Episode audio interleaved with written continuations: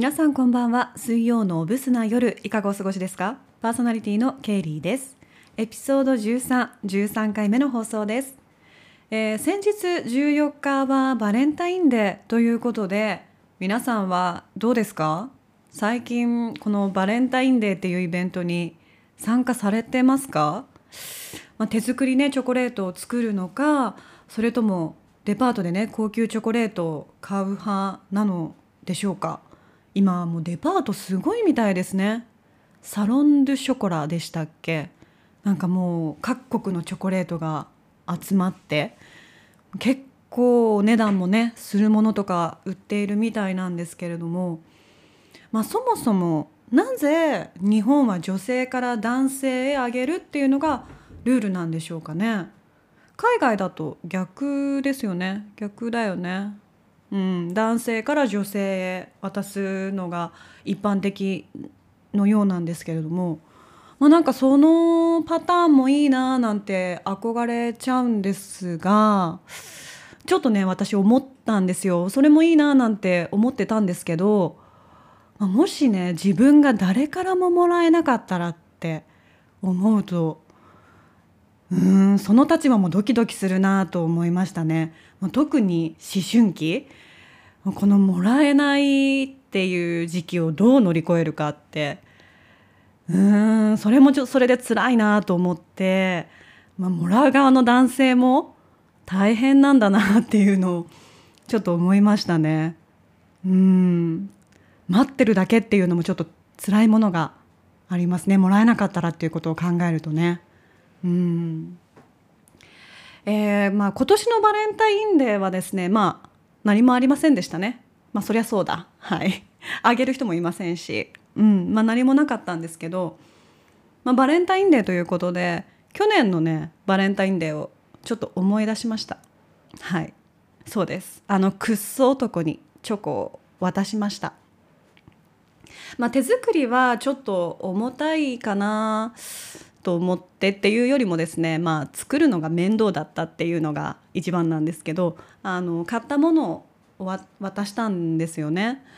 でまあ買うって言ってもね一応いろいろ考えました。うん、まあ彼はあのカバンを持たないタイプだったんで少し小さいサイズでポケットに入る方がいいかなとかお酒を飲まないのでねアルコール入りのものはダメだなとかまあそうですねトリュフタイプのチョコの方が好きかなとか、まあ、そんな感じでちょっとこう少し考えながら 少しというかまあ当たり前かあの彼のことを思ってね選んだわけなんですけれども。でまあそのチョコレートをねあの、まあ、寝る前だったかな。うんあのあこれみたいな感じで。あこれバレンタイン近いからみたいな感じでねこうさらっと何でしょうね。こうおばさんになってくるとね可愛くすることがこう苦手というかね抵抗が出てくるのか恥じらいが出てねこうさらっと感を出したくなるんですよね。うん。なんでねこう何でもない感じで「あこれバレンタインのチョコ」みたいなこうちょっとさらっと渡しまして。はい。でもねあの想像以上に彼が喜んでくれてうわーもう綺麗な箱だね。もうもったいなくて開けられないよみたいな。もうこっちがねえそんなに？って思うぐらいなんかこう喜んでくれて。まああそれはそれでよかったな。なんか買っといてよかったななんて思ったんですよね。うん。ああもうそんな感じで喜びを表現できる人なんだなっていうのをあの思ったんですけど、うん、でまああの寝る前だったんでまあ一応ねことが終わりましてで彼がシャワーを浴びに行く時ですよ。さらっとね私のあげたチョコを開けて食べ始めたんですね。全裸の立ち膝スタイルでね。えちょっと待ってちょっと待ってと。あれ？違う。私が想像してたのと違うぞと。だってさああんなに喜んでもうもったいなくて開けられない言うたやんと。ねそれを全裸の立ち膝で食べるか？っていう。なんかちょっとびっくりしちゃいましてその光景を見て。あの立ち膝って皆さん分かります？想像つきます？あのクラウチングスタートに入る手前の感じ。だからもう何て言うんですかね。そそくさ感がすごい出てるんですよ。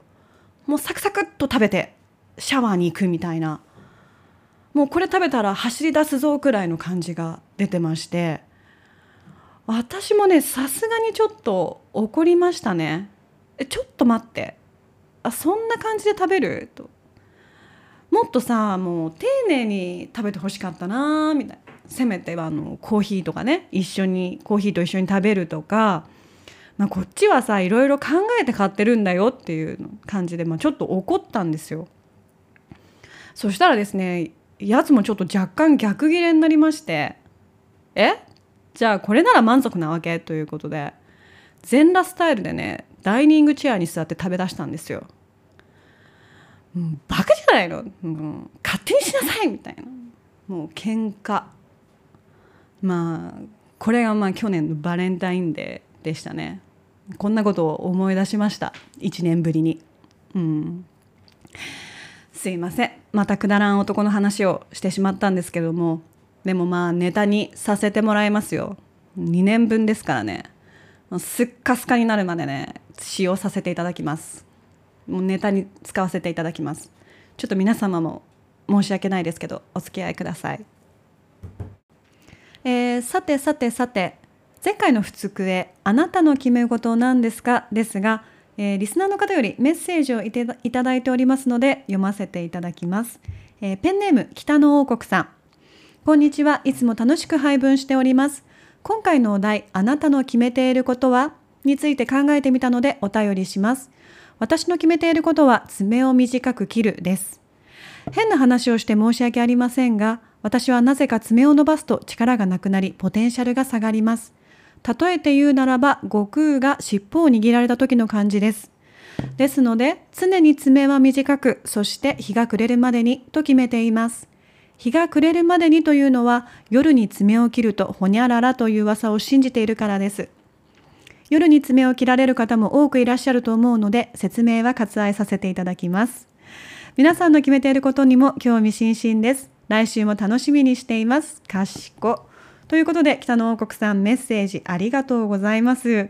えー、他のね、リスナーさんのことも気遣っていただいて、説明は割愛させていただきますっていうふうにいただいてるんですけども、なんだかプロっぽい感じですね。慣れている感じがいたします。えー、爪か。私もですね、実は爪で決めていることがあります。私はですね爪は自分で切らずにネイルサロンで切っております。まあこれだけ聞くとねはあと思う方もいると思うんですけれども、まあ、私ねもともと爪がそんなに強くないんですね。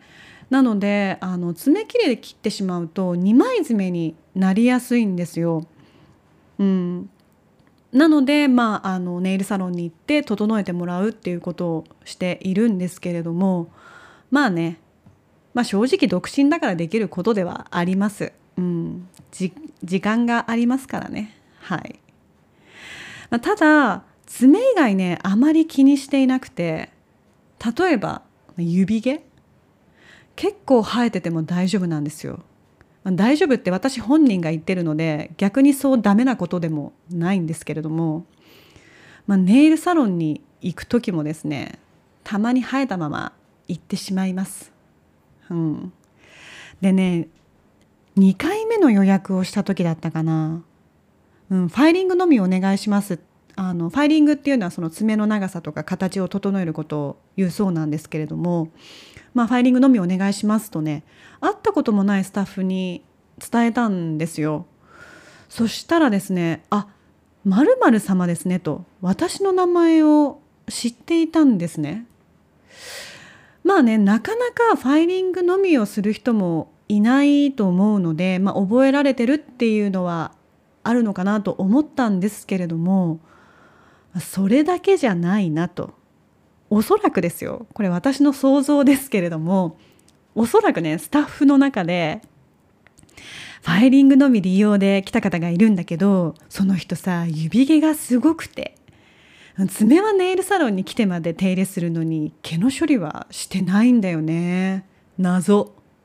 くらいねなんか言われてるんじゃないかなと思いましたね。うん多分なんかそんな噂がスタッフ内で出てるんじゃないかなみたいな。だからまあああまる様って覚えられてたのかな。